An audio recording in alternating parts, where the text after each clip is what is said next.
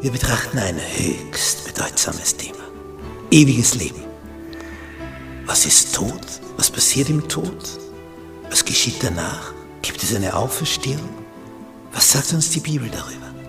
Das wollen wir miteinander betrachten. Die Bibel verschweigt uns das nicht, ganz im Gegenteil. Sie zeigt uns auf, was im Tod passiert, was danach sein wird, welche Möglichkeiten es gibt, in die edle wie in die unedle Richtung. Wir haben eine Riesenchance. Die Frage ist nur, nützen wir sie?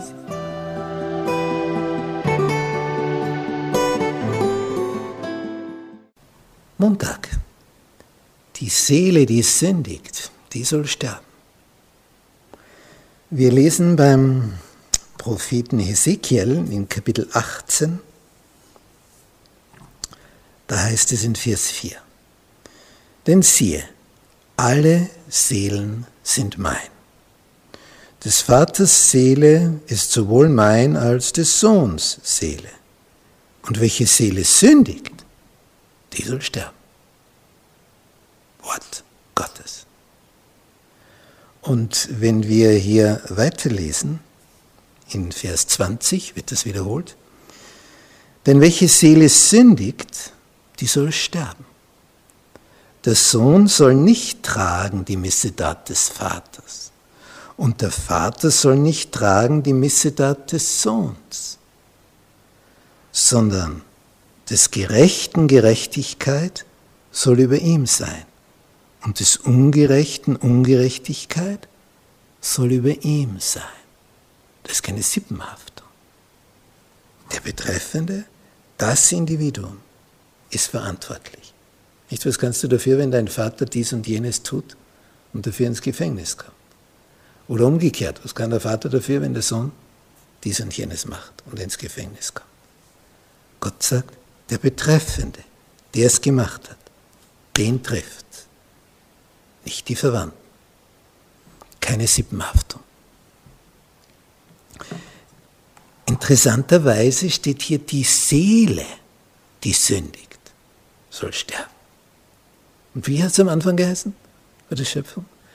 Der Mensch ward, nachdem der Atem, Atem Gottes eingeblasen wird, er ward eine lebendige Seele.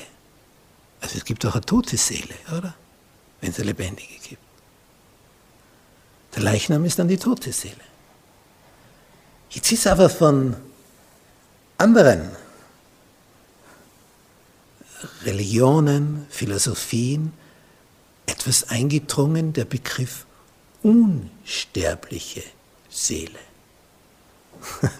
Das erinnert mich an die Sündenfallgeschichte wo der Teufel sagt, ihr werdet nicht sterben.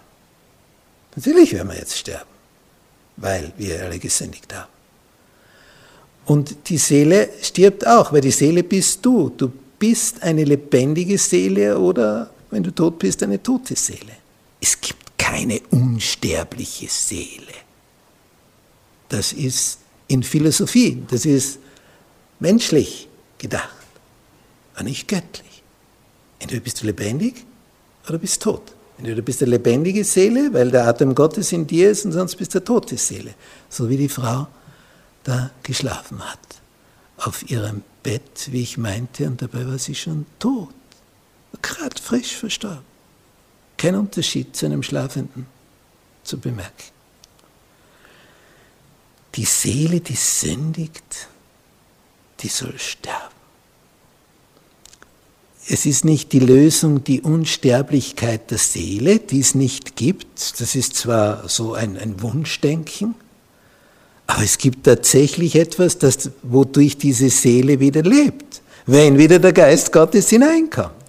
Und das ist dann die Auferstehung der Seele. Und zwar gesamtkomplex.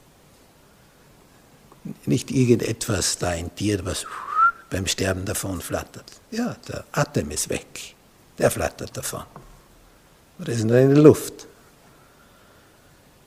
Dieses Denken von einer Unsterblichkeit der Seele, dieses falsche Denken, hat ihm dann dazu geführt, dass Leute sich fürchten, wenn sie in der Nacht bei einem Friedhof vorbeigehen. Sie denken, da schwirren die Seelen herum. Vor denen brauchst du dich nicht fürchten. Die sind ganz ruhig, die Toten.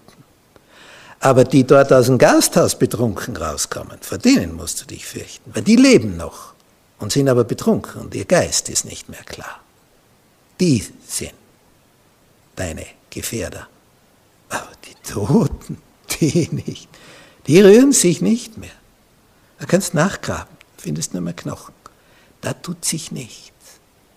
Da schwirren keine unsterblichen Seelen herum. Das ist teuflische Fantasie und teuflisches Lügengespinst, aber nicht die Wirklichkeit, nicht die Wahrheit.